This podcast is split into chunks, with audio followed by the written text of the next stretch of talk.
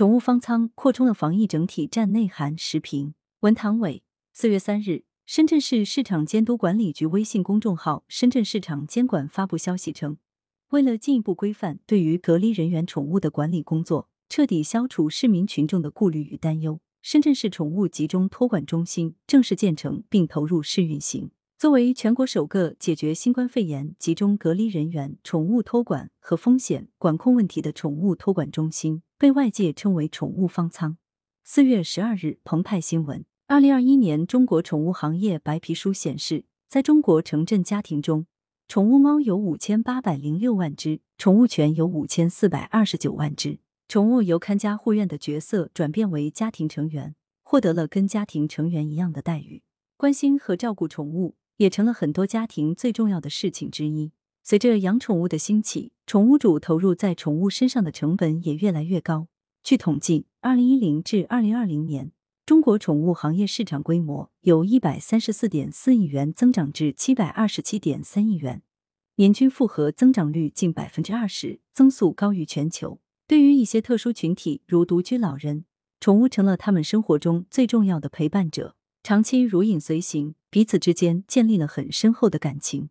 但由于疫情防控的整体需要，他们有可能会集中隔离而远离家庭。这时候，谁来照顾宠物就成了一个现实问题。没有主人的照料，缺食少水的时间过长，宠物的生命和健康就会受到威胁。有消息称，某地一房主在被隔离观察期间，其宠物猫被社区工作人员活埋，还有一些宠物因没人照顾而被活活饿死。保护动物和做好疫情防控之间并不矛盾，只有实现两者兼顾，才能更好的赢得公众的支持和欢迎。也只有解决了宠物主的后顾之忧，集中隔离的措施才会做得更好、更实、更稳。这既是精准防控的题中之意，也是坚持以人为本的必要选择。打赢打好防疫总体战，尤其需要注重细节。宠物方舱的建立和使用有多重积极意义：一是表明对宠物的托管和风险管控。纳入了公共政策范畴，并由专业机构来具体承担，解决了公众的后顾之忧。二是表明疫情防控的整体策略更加精准和科学。一些地方允许宠物主同宠物一起隔离，但实践证明此举并非优先选项，会给旁人带来不适和困扰，存在很多风险，需要分开隔离和分类处置。由此而看。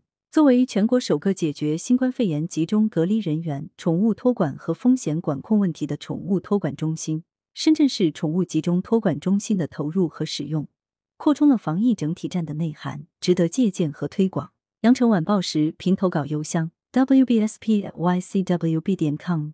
来源：羊城晚报羊城派。图片：中国新闻周刊。责编：张琪、江雪源。